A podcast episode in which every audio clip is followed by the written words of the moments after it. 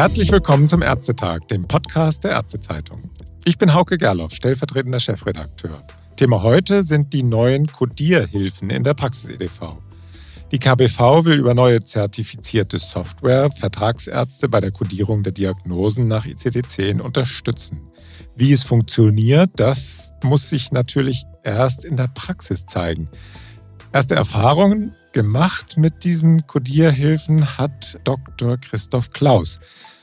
Herr Dr. Klaus ist Hausarzt in Nordhessen in einer Gemeinschaftspraxis und Mitglied des Vorstandes des Hausärzteverbandes in Hessen. Ihn habe ich jetzt am Telefon. Hallo, Herr Dr. Klaus. Hallo, Herr Gerloff. Und vielen Dank von meiner Seite, dass wir über dieses wichtige Thema mal sprechen können, weil da gibt es einiges, was man besprechen sollte. Ja, ich bin sehr gespannt, denn ja, es gibt ja bisher gut 50 Softwarehäuser, die diese neuen Codierhilfen in der KBV ausgeliefert haben. Aber die Ärzte, deren Anbieter das umgesetzt hat, die sind ja jetzt schon betroffen. Dazu gehören sie ja auch. Im Interview haben die KBV-Vorstände Gassen und Hofmeister erst vor kurzem gesagt, es gäbe noch gar keine Rückmeldungen aus Arztpraxen zu Problemen mit der Codiersoftware. Der Aufschrei anders als bei den Codierrichtlinien vor etlichen Jahren. Der blieb also aus. Ist bei Ihnen tatsächlich alles in Butter in Sachen Codierhilfen? Nein, überhaupt nicht. Ich finde es furchtbar und ich bin ganz erstaunt, dass hier so wenige oder gar keine Rückmeldungen erfolgt sind, weil diese Codierunterstützung bringt eine Menge Arbeit mit sich. Mhm. Vielleicht als erstes laut KBV ist ja eigentlich alles freiwillig und am Ende bleiben Sie als Arzt auch derjenige, der entscheidet. Ist das tatsächlich so? Nein, es in der Tat ist es leider nicht so, wobei es da äh, auch nicht so ganz klar ist, wo eigentlich dann diese Verpflichtung äh, heraus entstanden ist. Dazu muss man vielleicht die einzelnen Dinge nochmal aufteilen, die, die dort gefordert sind oder die eben möglicherweise optional sind. Es gibt zuallererst mal ja eine Form von Right Coding. Als Beispiel, wenn ein Patient mit Zuckerkrankheit vor Ihnen sitzt und Sie stellen äh, als Arzt da ein Nervenausfallsyndrom fest, dann müssen Sie einen Diabetes mit neurologischen Komplikationen verschlüsseln und die ICD-10 fordert in Deutschland, dass man zusätzlich noch in dem Fall dann gegebenenfalls eine diabetische Polyponeuropathie oder möglicherweise auch eine andere neurologische Erkrankung zusätzlich kodiert. Das ist so eine Doppelregel, die es für mehrere Krankheiten gibt. Es ist aus der Praxis gesehen etwas unverständlich, warum man das nicht irgendwo auf der bürokratischen Ebene klären kann, warum wir da doppelt kodieren müssen. Aber das ist halt so. Und in die gleiche Abteilung gehören auch noch Richtigstellungen bei der Kodierung von abgelaufenen Herzinfarkten, Schlaganfallfolgen oder äh, weiteren Erkrankungen. Das sind verpflichtende Dinge in überschaubarem Umfang, ja, mit denen man sich befassen kann oder wo man halt, wie gesagt, sagen kann, ja, mache ich oder nee, hätte man eigentlich auch auf einer anderen Ebene lösen können für alle auf einmal. Aber dagegen können wir uns sozusagen nicht wehren. Da haben wir nur die Wahl, das umzustellen bezüglich der Überprüfung von der täglichen Arbeit auf die Abrechnungsendkontrolle. Also man braucht sich mhm. da im Alltag nicht unbedingt mit befassen, aber einmal im Quartal vor der Abrechnung muss man es dann machen. Aber die Regeln, die gelten ja auch bisher schon, nicht? Also es ist jetzt eigentlich so, dass diese Regeln jetzt nur noch ein bisschen sichtbarer gemacht werden durch diese Codierhilfen, oder? Das ist richtig, ja. Das gab es vorher schon und hier wird es jetzt eben EDV unterstützt und da verdient eben diese Codierunterstützung auch genau diesen Namen, weil wenn man da eben einen Fehler macht, kann man äh, sich eben so ein Fenster anzeigen lassen, was einem eine Auswahlmöglichkeit gibt, mit dem man diesen Fehler dann oder das Versäumnis dann korrigieren kann. Das ist zumindest in meiner EDV recht elegant gelöst. Mhm. Sie arbeiten mit mit der EL von der Firma Softland Mhm. Als die KBV noch Zufriedenheitslisten bezüglich Praxisverwaltungssysteme veröffentlicht hat, war das neben Duria und Quincy, um nochmal zwei andere zu nennen, immer so in den Top 3. Mhm. Wenn wir jetzt uns das ein bisschen genauer angucken, an welchen Stellen bemerken Sie denn überhaupt, dass es Neuerungen in der Software gibt? Also es gibt ja, Sie hatten ja schon gesagt, diese Indikationen, die bisher betroffen sind, mhm. Herzinfarkt, Schlaganfall, Hypertonie und Diabetes.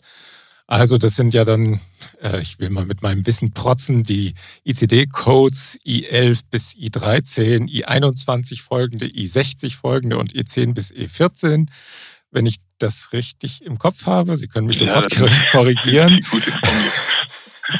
In welchen Momenten ertönt dann bei Ihnen die Alarmsirene, dass da irgendwas jetzt gemacht werden muss? Also äh, können Sie das beschreiben?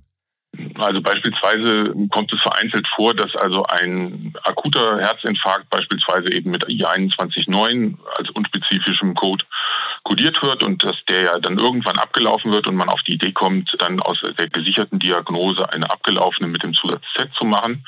Dann meldet sich das Kodierregelwerk und sagt, das ist so nicht richtig, du musst stattdessen in der Abteilung I25 schauen und dann I2529 in der Regel den, den alten Myokardinfarkt verschlüsseln.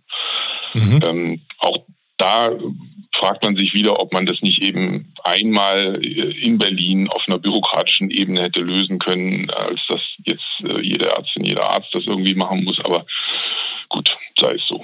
Mhm. Und das passiert also, wenn man es nicht abschaltet, eben bei der bei der täglichen Arbeit, indem sie den Code ändern und versuchen, das abzuspeichern im Krankenblatt, poppt dann eben so ein Warnfenster auf und ja, sie bekommen eben Korrekturvorschläge. Und in der Regel ertönt diese Alarmsirene, wenn wir es mal so nennen wollen, also beziehungsweise dieses Korrekturfenster, ist das bei Ihnen dann, wenn Sie den Patienten noch vor sich haben, oder macht das dann die MFA, wenn sie dokumentiert im Nachgang? An welchen Stellen kommen dann diese Warnhinweise? Ja, das hängt natürlich auch ein bisschen von der Arbeit in der Praxis ab. In meinem System gibt es die Möglichkeit, bereits dokumentierte Dauerdiagnosen automatisch beim Einlesen der Chipkarte auf den Abrechnungsschein mit zu übernehmen. Da würde dann an dieser Stelle, wenn da in den Dauerdiagnosen ein Fehler ist, würde der äh, sozusagen schon an der Anmeldung auffallen. Und ansonsten ist es halt äh, ja bei demjenigen, der den Code gerade eingibt. Und auch das ist ja praxisspezifisch unterschiedlich. Ich mache das im Wesentlichen selber im Sprechzimmer. Insofern müsste ich es ausbaden. Mhm. Also insofern kann es sowohl bei den Arzthelferinnen passieren als auch bei Ihnen. Richtig. Und das ist ja schon gleich so ein erster Punkt, wo man merkt, dass es im Workflow eben schwierig wird. Wir haben in der Praxis das äh, so versucht zu lösen, dass wir erstmal diese automatische Diagnosenübernahme ausgeschaltet haben. Mhm. Und das hat dann dazu geführt, dass wir quasi wieder Tageslisten kontrollieren müssen, was wir ansonsten mit meinem System aufgrund der hervorragenden Statistikfunktionen nicht machen müssen.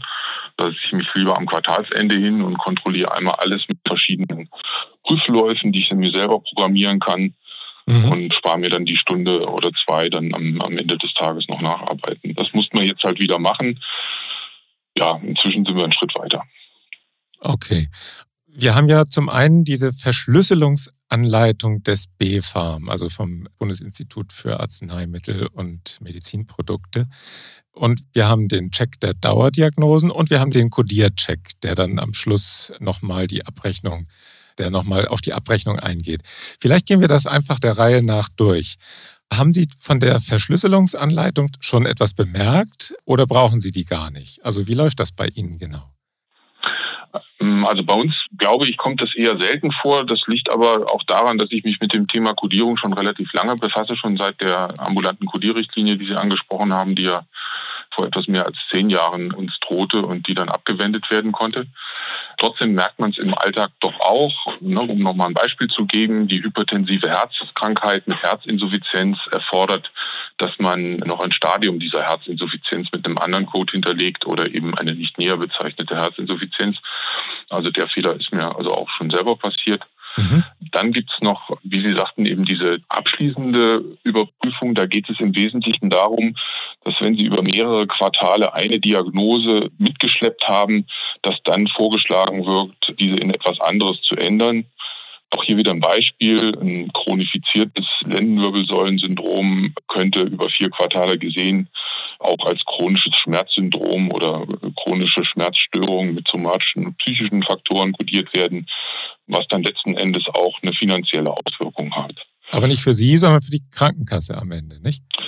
Ja, ähm, da gibt es zwei Dinge, die zu berücksichtigen sind. Einmal gibt es ja noch den Mobilitätsrisikostrukturausgleich, der Geld zwischen den Krankenkassen äh, verteilt, unter anderem auch aufgrund der Krankheitslast der einzelnen Versicherten. Ja. Tatsächlich haben aber die Ärztehonorare auch einen Mobilitätsbezug. Das heißt, das kommt auch uns zugute, wenn wir Erkrankungen möglichst genau kodieren, denn dann erleichtert es die Verhandlungen der KV mit den Kassenvertretern. Mhm. Also das ist dann der finanzielle Hintergrund. Und was mir eben gerade gekommen ist, Sie haben jetzt gerade das Schmerzsyndrom beschrieben. Das ist ja eigentlich eine Diagnose, die außerhalb dieser vier Indikationsgebiete ist. Da ist aber auch schon jetzt mehr zu spüren von der Software als vorher. Ist das so? Das ist richtig, aber hier handelt es sich tatsächlich um Dinge, die man auch abschalten kann. Mhm. Und ähm, ich habe es auch noch nicht laufen lassen. Insofern kann ich noch nicht sagen, welche, äh, welche Bereiche da betroffen sind. Aber auch das erscheint mir sinnvoll. Grundsätzlich muss man sich allerdings bei den ständig aufpoppenden Fenstern fragen, ob das nicht doch mehr zu Widerständen im Alltag führt und man die einfach aufgrund von Zeitmangel eben vielleicht wegklickt. Also vor allen Dingen gerade jetzt, wo wir durch Impfen und die Behandlung von Covid-Patienten natürlich auch bessere Dinge zu tun haben. Dann kommen wir vielleicht zum Codiercheck oder hatten wir den jetzt schon abgehakt? Also so, so wie ich es verstanden habe, ist das eigentlich dieser Codiercheck, der da gemeint ist. Mhm. Das Thema, was mich ja viel mehr umtreibt, sind diese Dauerdiagnosen. Ja, genau. Da habe ich gelesen in Online-Foren, dass es hier wirklich Probleme gibt und zwar richtige Probleme. Also da geht es ja darum wohl, dass eben Dauerdiagnosen, die nicht mehr relevant sind, auszusortieren. Ist das am Ende doch nicht so gut gelungen wie eigentlich gedacht? Ja, aus meiner Sicht ist das eine Katastrophe. Also nicht nur vom Zeitaufwand her, sondern auch von der Umsetzung, so wie ich sie erlebt habe. Und ich habe auch noch mit dem Nutzer eines anderen Programms gesprochen. Auch der sagt, das ist eine Heidenarbeit, die da entsteht. Und das Ganze ist auch nicht ganz ungefährlich, weil möglicherweise eben wichtige Diagnosen nicht auf den Abrechnungsdatenträger übermittelt werden. Und ja, das kann dann zu verschiedenen Konsequenzen führen, die wir vielleicht im Anschluss noch besprechen können. Ja, was passiert da genau? Können Sie das beschreiben? Also an und für sich sollen ja eigentlich nur die überflüssigen Dauerdiagnosen aussortiert werden. Schießt die Software da teilweise übers Ziel hinaus? Ja, absolut. Also zunächst mal gibt es für einen Hausarzt eigentlich überhaupt keine überflüssigen Diagnosen. Also beispielsweise kann ein dokumentierter Organverlust, wie es so schön in der ICD heißt, das heißt also vielleicht ein Zustand nach Appendektomie, ja durchaus ja. eine relevante Information sein. Wenn ein Patient mit Bauchschmerzen, Unterbauchschmerzen mich aufsucht, dann ist es für mich schon wichtig zu wissen, dass der Blinddarm schon mal raus ist. Das heißt, ich möchte es nicht haben, dass diese Diagnose irgendwo im Archiv schlummert, sondern ich will die greifbar haben. Und wenn ich äh, einen Unterbauchschmerz behandle, dann ist quasi diese Altinformation auch behandlungsrelevant, weil sie meine diagnostische Entscheidung beeinflusst. Mhm. Und jetzt kommen wir zu dem Punkt, der da eigentlich hintersteckt. Diese Codierunterstützung möchte und eigentlich ist das von der KBV als optional angekündigt worden. Sie möchte also, dass wir die Dauerdiagnosen in behandlungsrelevante und sogenannte anamnestische, also quasi historische Diagnosen differenzieren. Mhm. Was ja vordergründig irgendwo nachvollziehbar ist, aber wie gesagt in der Primärversorgung eigentlich so gut wie gar nicht relevant ist, weil eigentlich alles eben immer für die Behandlung auch wichtig ist zu wissen. Mhm. Und dann kommt eben die Umsetzung in der Software, für mich etwas undurchsichtig ist, die aber möglicherweise eben einfach zeitbezogen ist. Also eine lange zurückliegende kodierte Dauerdiagnose wird dann gewissermaßen ins Archiv verbannt, unabhängig davon, ob sie noch behandelt wird oder nicht, weil man eben möglicherweise eben nur nach diesem Zeitkriterium geht und nicht schaut, ob vielleicht zu der Diagnose noch eine passende Behandlung da ist. Ach, daran liegt das. Okay, also haben Sie da ein Beispiel? Ja, also ganz naheliegend ist der zum Beispiel der Bluthochdruck. Ähm, ich bin ja schon seit über 20 Jahren im Geschäft und ich habe also Patienten, die auch schon vor dieser Zeit, weil ich die Praxis von meinem Vater übernommen habe und mit meinem Bruder noch mal Kollegin zusammen betreibe, habe ich Patienten, die beispielsweise seit 1993 eine äh, dokumentierte arterielle Hypertonie haben und jetzt noch leben und demzufolge auch noch weiterhin mit Antihypertensiva behandelt werden, weil sowas geht ja erstmal nicht wieder weg, wenn man das einmal hat. Mhm. Und das System, so wie mit dem wir arbeiten, macht dann eben aus dieser alten Hypertonie eine historische Diagnose und packt die ins Archiv. Ich verschreibe ein Antihypertensivum, mache das möglicherweise sogar über einen langen Zeitraum, ohne dass ich merke, dass diese Diagnose nicht auf dem Abrechnungsdatenträger landet, sondern im Archiv schlummert.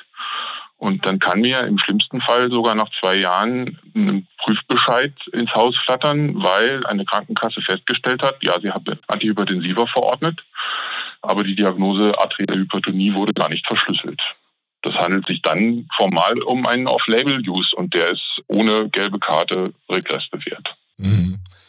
Aber das wäre ja eigentlich dann das Gegenteil von dem, was auf das äh, die KBV eigentlich abzielt, nämlich Diagnosen, die da sind, eben dann auch korrekt zu verschlüsseln. Denn diese Diagnose ist ja auf jeden Fall behandlungsrelevant, oder? Ja, das, das ist natürlich eine Sache dabei. Auf der anderen Seite könnte man auch äh, böswillig unterstellen, dass das System so konzipiert wird, dass nur noch derjenige, der vom Bildschirm sitzt, einen Fehler zu verantworten hat. Hinterhältig wird es aber auf einer anderen Ebene, wenn nämlich Sie in Ihrem System nicht erkennen können, ob diese Diagnose als historisch oder behandlungsrelevant eingestuft ist. Da gibt es halt auch wieder unterschiedliche Lösungen. Mir hat also ein Quincy-Nutzer erzählt, dass es bei ihnen schwieriger ist, das nachzuschauen, ob die alle da sind. Bei den meisten Praxisverwaltungssystemen ist es ja so, dass wenn Sie einen Patienten aufrufen, Sie ein Krankenblatt sehen. Und da sehen Sie äh, in diesem Krankenblatt in der Regel die aktuellen Dauerdiagnosen und natürlich die verordneten Medikamente, die Abrechnungsziffern und äh, können dann ins Laborblatt blättern und so weiter. Mhm. Und wenn Sie in diesem, in diesem Fenster eben nicht sehen, dass da manche Diagnosen fehlen, sondern erst in einen gesonderten Unterordner Dauerdiagnosen klicken müssen und dann diese Aufteilung sehen, dann ist das eine zusätzliche Arbeit, die man sich im Praxisalltag möglicherweise nicht macht. Und dann fährt man völlig blind und merkt eben nicht, dass, dass am Ende was fehlt. Das könnte im Zweifel auch teuer werden dann, ne? Das könnte im Zweifelsfall teuer werden, wobei das jetzt bei den Antihypertensiva möglicherweise nicht so ein Problem ist. Aber wenn man mal an jetzt teure Antikörpertherapien oder dergleichen denkt, dann kann das nach zwei Jahren durchaus existenzbedrohenden Ausmaße annehmen. Mhm. Und was wäre da für Sie eine naheliegende Lösung? Denn so kann es ja eigentlich nicht, nicht weitergehen da. Na, Im Prinzip gibt es eine schnelle Lösung. Das wäre diese optionale Funktion, wenn die KBV das wirklich so gemeint hat und so hat sie es publiziert, sofort wieder abzuschalten. Das wäre die allerschnellste Lösung. Und eine zweite, etwas konstruktivere Lösung wäre, dass man den Softwareherstellern auferlegt, die Diagnosen zumindest mal gegen die ATC-Codes der verordneten Medikamente gegenzuchecken. Das heißt, wenn jetzt also ein Antihypertensivum verordnet wird, das unterliegt ja auch einer eindeutigen Klassifizierung, eben dieser ATC-Klassifikation. Und dann kann man sehen, okay, da ist was verordnet worden. Dann müsste eigentlich in dem Fall ein Fenster aufpoppen, wenn eben keine Hypertonie verschlüsselt ist. Sie haben gerade was verschrieben, wollen Sie dieses oder jenes kodieren, dann klickt man da drauf und dann hat man die Diagnose drin, bemerkt den Fehler und ist vielleicht dann nochmal motiviert, in diesen Dauerdiagnosen Archiven nachzuschauen, ob wirklich alles da ist, wo man es braucht. Ja, also das wäre sicher eine Lösung. Wäre eigentlich auch eine Gefahr da, dass zum Beispiel so ein Chronikerzuschlag dann plötzlich in Frage gestellt wird bei der Abrechnungsprüfung, wenn so eine Diagnose wie Hypertonie plötzlich fehlt? Genau, das ist ein ganz wichtiger Hinweis. Nicht alle äh, Patienten haben ja 20 verschiedene Dauerdiagnosen, die schon über vier Quartale da sind, sondern manchmal ist es nur die eine. Dann kommt natürlich dann auch noch bei der Abrechnung dann eine Korrekturanforderung. Da finde ich es übrigens ganz konstruktiv, dass einzelne KVen schon überlegen, ob sie nicht im Rahmen äh, von Probeabrechnungsmodalitäten in Hessen gibt es sowas, so eine Diagnosenkontrolle machen. Mhm. Also dass man zum Beispiel guckt, ja, in den letzten vier Quartalen haben sie dieses und jenes verschlüsselt, das ist in diesem Quartal jetzt nicht da. Haben sie das wirklich so gemeint? Ne? Dann mhm. wird man also nochmal drauf gestupst und kann auch da dann eben nochmal gucken. Ich bin da recht zuversichtlich, dass das in, in Hessen auch kommt, weil die Zusammenarbeit mit der KV bezüglich der, von, von Seiten der Berufsverbände in Hessen sehr gut funktioniert. Ah ja, okay. Kommen wir vielleicht noch mal zu einem anderen Thema, denn ganz neu bei diesen Codierhilfen ist ja, dass das nicht nur für die Regelversorgung gilt, sondern dass das jetzt auch in die Selektivverträge implementiert werden soll. Haben Sie da bei der HZV-Software bereits Änderungen bemerkt auch? Ja, das läuft bei uns im System sogar etwas rigoroser sozusagen. Da wird schon bereits, wenn jetzt die erste Überweisung gedruckt wurde und noch gar kein direkter persönlicher Kontakt stattgefunden hat, äh, werden diese Diagnosen automatisch auf den Abrechnungsschein übernommen. Auch in den Fällen, wo wir es eigentlich deaktiviert hatten. Mhm. Ne, das hat halt wieder das Problem, da stehen dann ein paar Dauerdiagnosen. Jeder denkt, okay, das ist so, lassen wir mal so laufen. Ja. Ne, und dann sind wir wieder an dem Punkt, den Sie vorhin angesprochen haben, dass das, was man eigentlich mit dieser Richtlinie erreichen wollte oder mit dieser Unterstützung erreichen wollte, dass das gar nicht äh, erreicht wird, sondern im Gegenteil sogar weniger Diagnosen kodiert werden, weil man sich in einer falschen Sicherheit wiegt und ähm, dementsprechend dann irgendwo im Archiv noch ein paar Diagnosen schlummern, die eigentlich wichtig wären. Das kann ja zum Beispiel für so eine P3 in der HZV durchaus Relevanz haben, oder? Ja, das ist auch ähnlich wie bei den Chronikerkomplexen in den Kollektivverträgen schon finanziell spürbar und am Ende eben auch äh, für diese finanziellen Folgen, die wir vorhin angesprochen hatten, für den Mobilitätsrisikostrukturausgleich und auch für die mobilitätsabhängigen Teile der ärztlichen Honorare. Mhm. Vielleicht noch mal so, bevor wir zum Ende kommen, könnten Sie diese neue Codierunterstützung eigentlich auch vollkommen ignorieren? Kann man da irgendwas abschalten, dass man das gar nicht mehr sieht? So ganz geht's nicht. Ne? Man kann dann nur am Ende eine Entscheidung treffen, ob man das übernehmen will oder nicht. Also so, so weit äh, wage ich gar nicht zu denken. Also die, es gibt ja obligate äh, Bestandteile wie eben das, was wir eingangs besprochen haben, eben die Schlaganfallfolgen und dergleichen. Mhm. Ich glaube, da lässt einen das System einfach keine Abrechnungsdatei produzieren, die man dann an die KV übermitteln kann, wenn man diese Fehler nicht vorher korrigiert. Mhm. Mhm. Und insofern kann man den Comment drin, ja, das mit den Diagnosen kann man ignorieren, aber dann eben zu Lasten der Finanzströme im Gesundheitswesen, inklusive möglicherweise des eigenen Honorars. Das macht ja eigentlich auch keinen Sinn. Auf der anderen Seite ist es eben sehr zeitaufwendig. Also ich habe mir die Arbeit gemacht und habe mir innerhalb einer Woche 5000 Patienten der letzten zwei Jahre angeschaut und habe damit die Diagnosen hin und her jongliert. Und ja, ich habe auch ein paar gefunden, die da eigentlich jetzt nicht mehr reingehören und Fehler und so weiter. Also niemand ist ja perfekt. Ja. Aber es ist schon eine ziemlich nervige Arbeit und das Ganze garniert noch dann von diesen Eingangstageslisten, die ich eben noch kontrollieren wollte. Das hätte man irgendwie anders lösen können. Vor allen Dingen ärgert es mich, dass halt diese Diagnosenjonglage als optional angekündigt worden ist und jetzt aber eben in äh, zumindest mal zwei großen EDV-Systemen als verpflichtend oder unausweichlich eingestellt ist. Mhm. Das hätte man irgendwie anders lösen können. Und ich weiß nicht, wo da das Problem ist. Entweder hat die KBV ihre Mitglieds-KV und deren Mitglieder belogen oder die Beschlüsse sind andere gewesen als die, die veröffentlicht wurden oder äh, ja, die PVS-Hersteller haben es kadavergehorsamsmäßig umgesetzt. Wäre mal spannend rauszukriegen, wo da der Fehler gewesen ist und wo man das vielleicht auch wieder korrigieren kann. Aber vielleicht war es ja auch von Anfang an nicht als optional gewollt. Ja, also wir werden, denke ich, das nochmal verfolgen und auch bei anderen Softwareherstellern oder bei den Softwareherstellern nochmal nachfragen, wie das denn jetzt gelöst ist und welche Rückmeldungen die bekommen. Also da bleiben wir sicher am Ball. Wenn, wenn Sie jetzt die Umsetzung benoten sollten nach Schulnoten, was würden Sie da geben für die Umsetzung der Codierhilfe? Naja, in einigen Stellen unerträglich. Das würde ich mal mit ungenügend übersetzen. Das ist eine 6. Äh, in manchen Stellen nur noch nervig. Äh, da könnte man bestenfalls noch eine 3 minus draus machen. Na, immerhin. Aber vielleicht noch mal eine Sache. Wir haben das ja schon angesprochen, die Zahlungsströme im Gesundheitswesen. Es geht ja wirklich um viel Geld, also sowohl für die Vertragsärzte als auch um die Krankenkassen. Und wo Geld ist, da werden auch Begehrlichkeiten geweckt. Und wir haben jetzt gerade erst gemeldet, dass die Staatsanwaltschaft gegen Kassenmitarbeiter tätig geworden ist, weil sie Ärzte angeblich zum Upcoding motiviert haben. Das ist ja auch ein furchtbares Wort. Aber jetzt vielleicht nochmal grundsätzlich die Frage, ist es ökonomisch gesehen aus Ihrer Sicht eigentlich gesund, dass Behandlungsdiagnosen mit Zahlungsströmen verknüpft werden? Nein, das ist auch ähm, inzwischen wissenschaftlich mehrfach ausgearbeitet worden.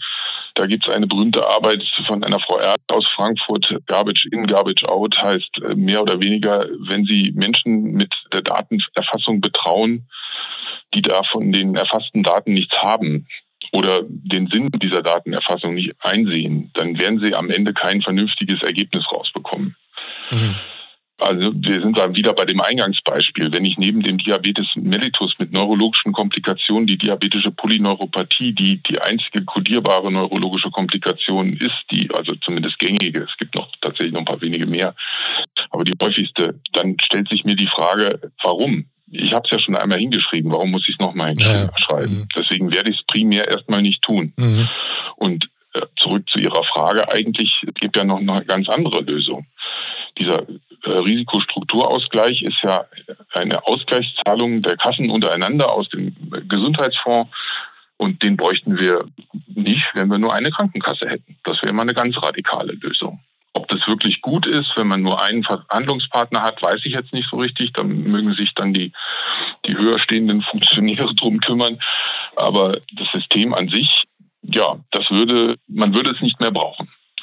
Und da ist, da liegt tatsächlich viel Geld. Also ich habe mal in einer eigenen Untersuchung festgestellt, bei einer multimorbiden fiktiven Patienten, den konnte mit einer Standardkodierweise konnte so ein Mehrwert von etwa 600 Euro pro Monat für eine Krankenkasse rausgearbeitet werden, mhm. wenn man sich um diese Kodierung bemüht. Ne? Und wenn man das jetzt alles entsprechend der Regel macht, dann würde man auf 900 Euro kommen und im schlimmsten Fall hätte man entweder 1200 oder sogar nur 300 Euro gemacht. Also Sie können mit der, mit der Kodierung tatsächlich so im Bereich von plus 50 bis minus 25 Prozent Schaden anrichten, wenn sie das nicht so machen, wie das eigentlich vorgesehen ist. Und das erklärt auch, warum es eben diese Kodierrichtlinien und Unterstützungen gibt. Aber ich hatte es ja schon zweimal erwähnt und ich mache es gerne noch ein drittes Mal. Viele dieser Regeln wären viel einfacher durchzusetzen, wenn das einer per Knopfdruck in Berlin macht, als wenn das Zehntausende von Ärztinnen und Ärzten jeden Tag in ihrer Praxis machen. Das ist doch ein schönes Schlusswort. Ich denke, Herr Dr. Klaus, wir könnten uns wahrscheinlich noch Tage über die Qualität der Diagnosenverschlüsselung, den tieferen Sinn einer standardisierten Nomenklatur bei den Diagnosen, über Probleme der Software und deren Lösung unterhalten. Aber für heute wollen wir es vielleicht mal dabei bewenden lassen. Haben Sie auf jeden Fall vielen Dank für die ersten Eindrücke aus der Praxis der Codierhilfen. Ich danke Ihnen, Herr Gerloff, für die Möglichkeit, darüber zu reden. Ich glaube, dieses Problem ist noch viel zu wenig bekannt, weil es ja eben eine ganze Reihe von Softwarefirmen gibt, die noch einen Aufschub bis zum 1.7. erwirkt haben. Ja, wir bleiben auf jeden Fall dran an dem Thema und ich wünsche Ihnen auf jeden Fall ein erfolgreiches Jahr 2022 in der Praxis. Kommen Sie gut durch die fünfte Welle. Ein bisschen Corona, ohne Corona geht's nicht. Hoffentlich ist es die letzte. Alles Gute für Sie. Herzlichen Dank auch Ihnen. Alles Gute. Auf Wiedersehen. Und auch vielen Dank fürs Zuhören und bis zum nächsten Ärztetag. Tschüss.